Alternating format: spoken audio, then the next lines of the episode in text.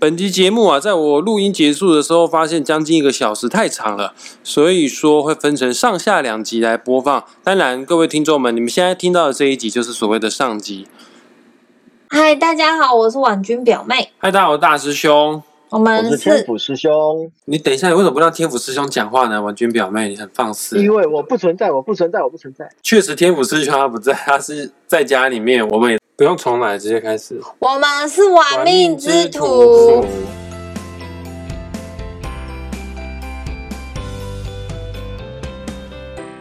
超没默契的，我去。你看，就是太久没录了。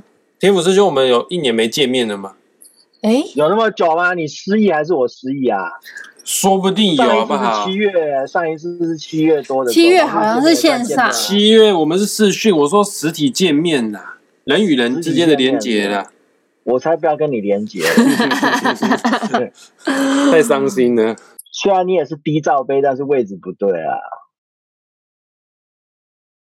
没有到那么下面。哎、哦，我知道了，是肚子啦。哦，他说肚子啊，那问我蛋蛋什么时候有低罩杯，我都不知道，那个就要赶快去看医生了。那个很严重哦。今天好不容易跟天府师兄终于敲定时间来录音了哈，哦啊，我们这次录音啊是主要在我们的玩命之主的脸书粉砖的置顶贴文啊，那一篇贴文是这么样写的：欢迎各位听众朋友们、粉丝朋友们可以投稿，提供你投资失败的经验。然后此外呢，你也可以截图 po 上你自己的紫微斗数命盘，你就可以得到大师兄给你命盘上面的理财建议之外，你也可以得到财富自由的天府师兄给你的投资理财建议。好啊，大师兄，我是从紫微斗数的命盘上面去着手啊，天府师兄呢是以你的这个投稿的故事，包括他自己多年以来投资理财的经验啊，给你一个建议。那这一次哈、有两位听众朋友，他们在我们的玩命之主的粉砖上面做投稿了。我们今天主要的目的就是要解决这两位迷途的羔羊他们的问题，不管是命盘上面还是投资方面，我们都要来协助他们。婉君，你先讲一下李先生的投资故事。李先生的故事是，其实他有稳定的收入，但是身边朋友都在投资，而自己也有一点点零用钱、闲钱啦。想问这样的命盘是否适合投资？投资方向要找什么类型的？OK，天府师兄，我先哈，对不对？对，来，我来针对李先生哈，我不会针对你的问题来做回答，这个天府师兄会回答，我就针对你的命盘哈。关于金钱方面呢，你的命盘上面有什么样的问题哈？首先呢、一张命盘的主轴啊是命宫，李先生，你可以在听我们的 podcast 的节目的同时，当下呢，你也可以参照你自己的紫微斗数命盘啊。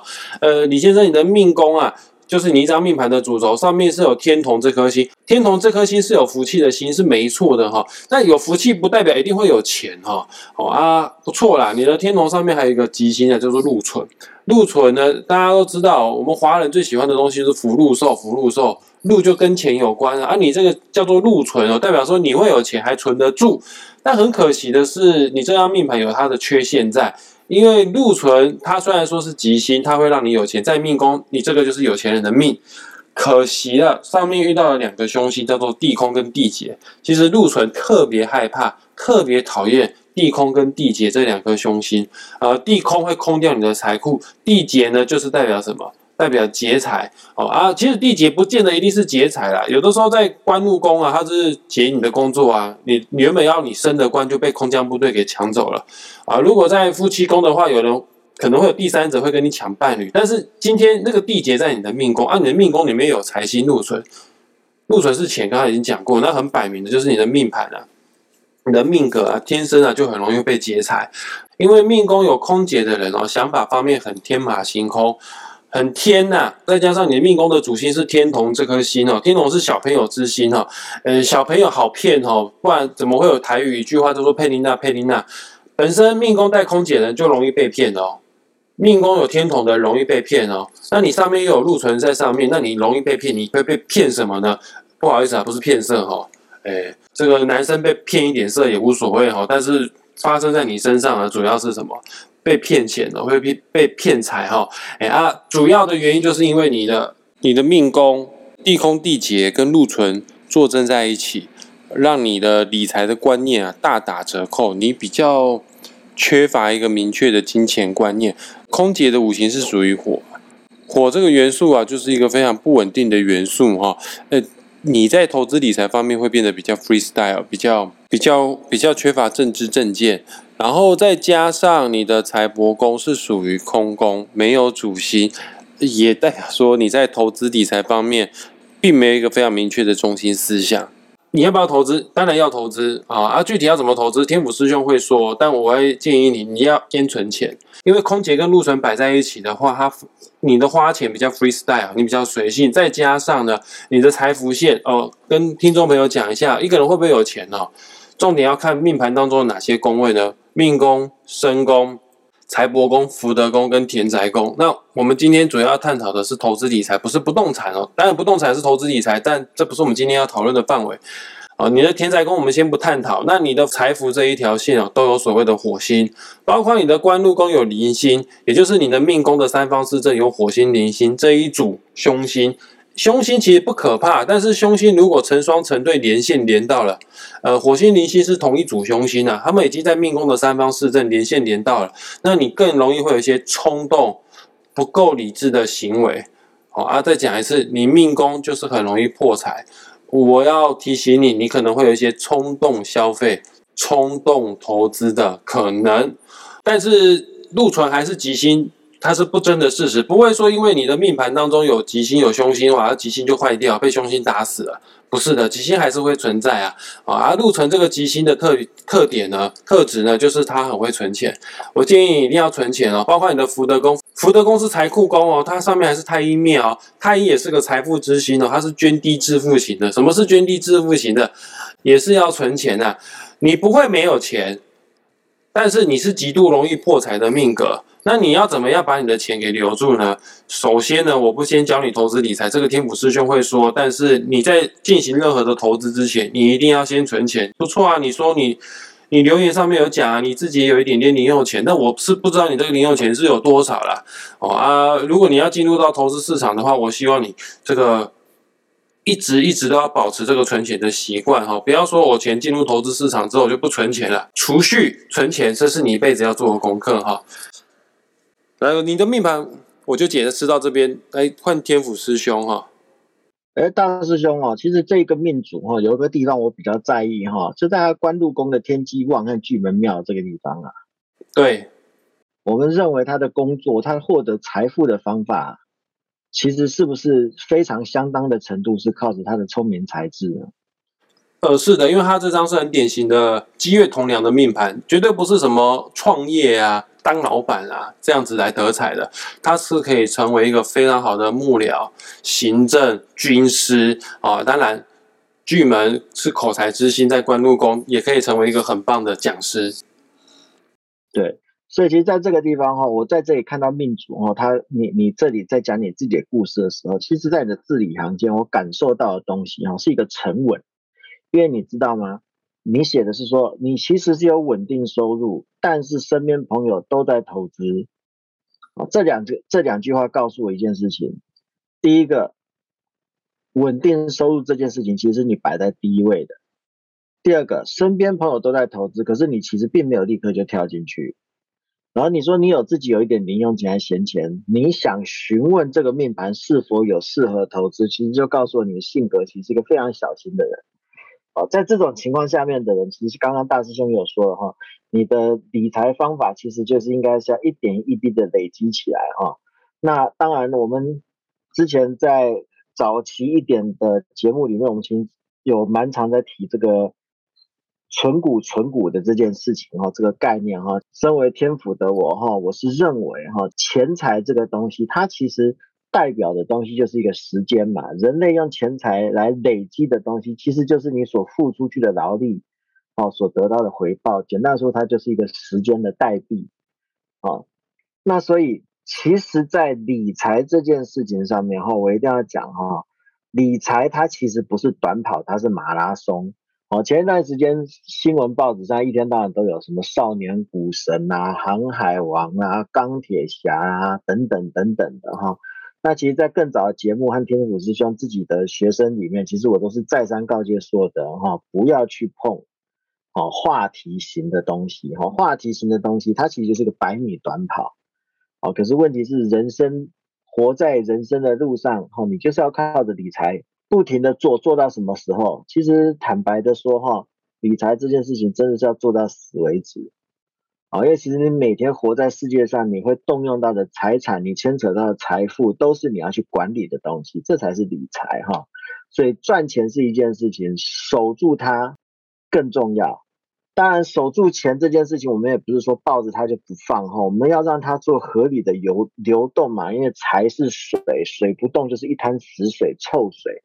对不对？朋友们各自有他们的投资的方法，他们怎么样去，不管是做什么事情干什么，那是每个人的命是不一样的哈。嗯，那你的话，我其实最建议的是这样子哈，尤其在现在当今的这个世道哈，我们要将要步入这个呃停滞性通膨，这是不可避免一定会发生的事情哈。那所有的钱哈、钱财哈、法币。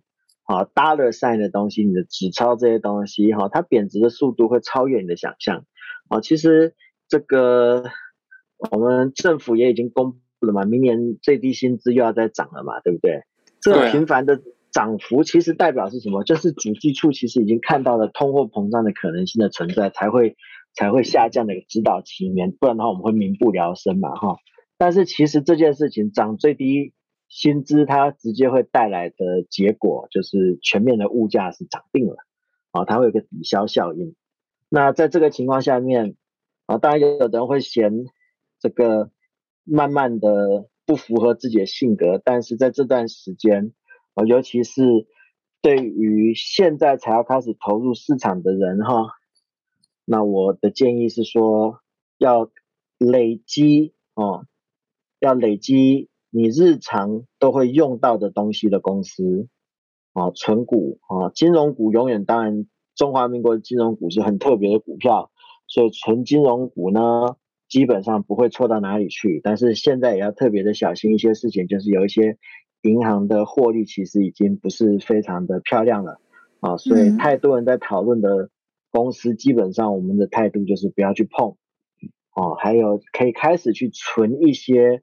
债券型哈，定期配利息进来的 ETF，当然是以现阶段来讲哈，ETF，嗯，债券型的 ETF 哈，那我们不秉持着呃遵守着法规的精神，我不会直接讲谁，但是我直接会讲三大三大原则，你 Google 一下，两秒钟答案就出来了。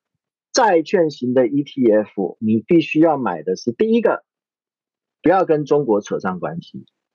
OK，这个的原因啊，几年前我就一路讲到现在，包含我们可以听更早之前的节目，讲中美贸易战会发生的事情，现在都一一应验了啦，对不对？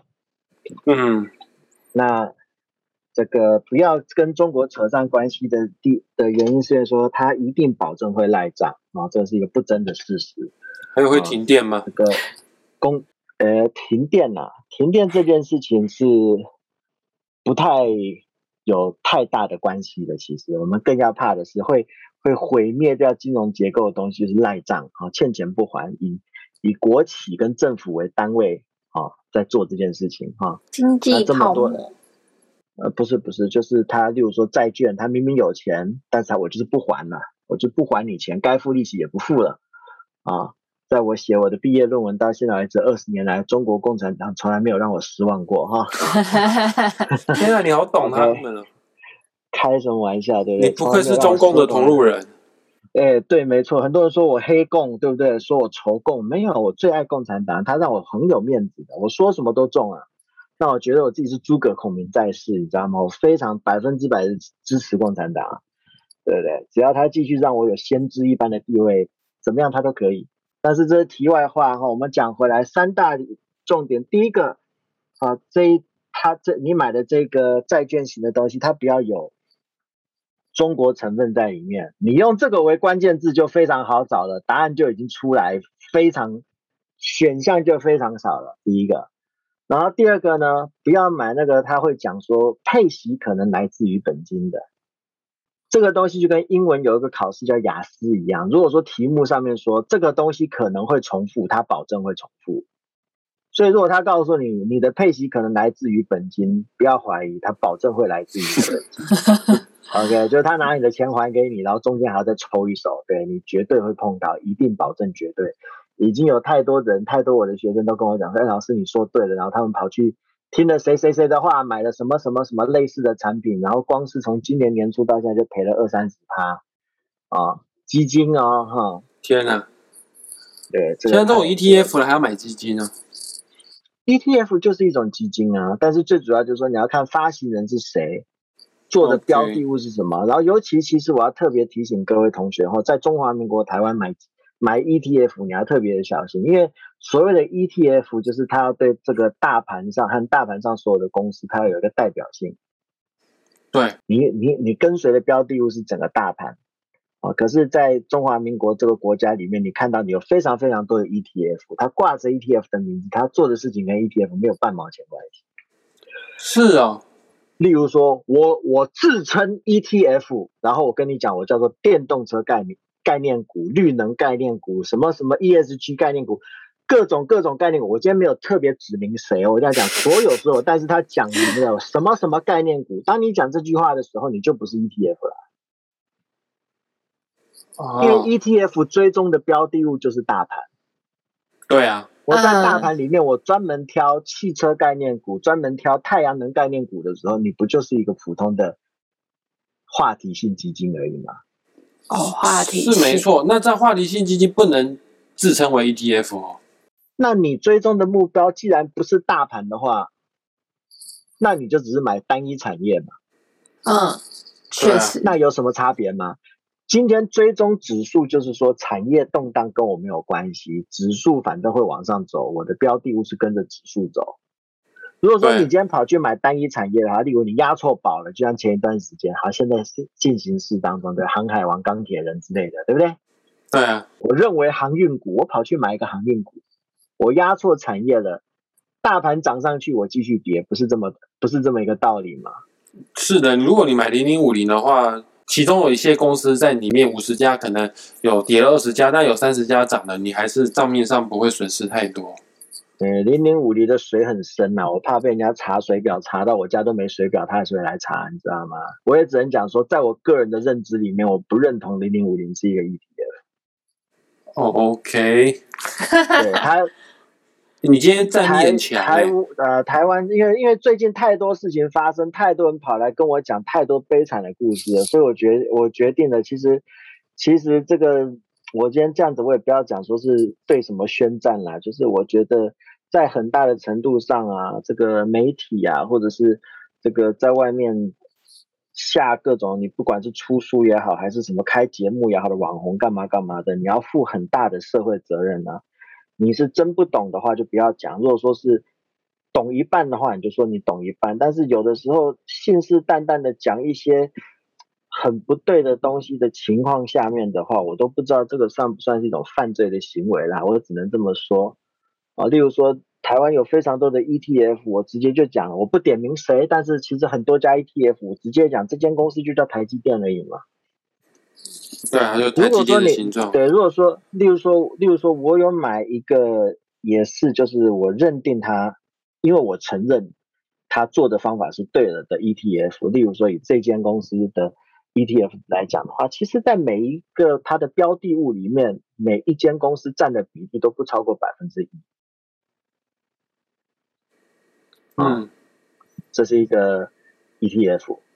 嗯，对。但是如果说你你今天成立了一个 ETF，号称 ETF，然后你里面的标的物可能二三十间。嗯。可是问题是你二三十间里面你。里面就其中看了某间公司直接占了百分之二十三十四十左右的时候，这个根本就不是追踪标的物，你这个就叫做买某某公司及其他，买某某公司跟他的小伙伴们，了解，不一定是他的小伙伴，就是买某某公司及其他，啊，你完全失去了 ETF 避险的的的这个功能嘛。当这间公司飞黄腾达的时候，大家当然都是 OK OK 的。但当这些公司没有没有表现的这么好的时候，你就完了。这完全是违背了 ETF 的初衷啊！所以说，所以说对我来讲，我个人来说，哈，什么叫 ETF？就是你必须要忠实的做到风险分散这件事情，然后。你你不能够说去追踪单一产业，你就不要叫自己 ETF 的大盘指数的，你就说我就是某种产业的证券型基金就好就算了。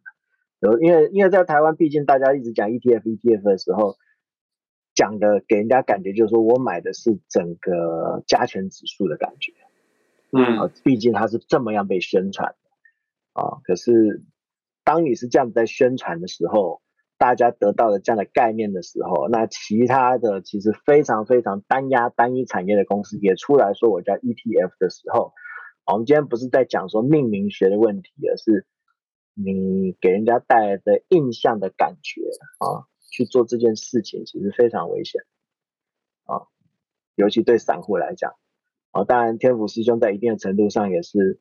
觉得啦哈，如果说你不懂一你不懂一个产业或者不懂一间公司的股票，你就不要去投资啊。毕竟你连上网买东西都会逛好几个网站，逛好几个卖家，对不对？为什么几十万的股票，啪，人家一句话就按下去了，你知道吗？没有讲就买了，电视名嘴讲就买了，对，然后就按下去了，很妙啊，非常妙啊，这个东西没有办法认同。OK，反正我们。天府师兄给李先生的建议就是一样也要存钱，对，但是你把它存在股票里面，然后存一些会定期发给你利息的债券型做一个搭配，那我会建议说，可能就是股票类型的占七成，然后定期，例如说每季配息一次哈的债券啊，去去买下来，买个四成左右啊，然后。如果说它的说明书说是什么给你的配息可能是会来自于本金的这种就不要碰，因为它保证会来自于本金啊。然后因为我们住在中华民国台湾，所以说也不要去碰外币啊，你就直接碰台币计价的就好了，大概是这样的一个意思。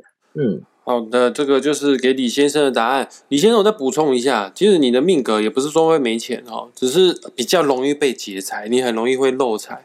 再怎么样说，你的命宫、身宫都还是双路交持，因为你的迁移宫还是有化禄哈，还是会有钱。但是不要忘记了，露出来五行属土，化禄的五行也是属土，土这个五行就代表稳重的一种意向哈。嗯，你就是要。稳定的投资，你还是会有钱的哦，祝福你哦。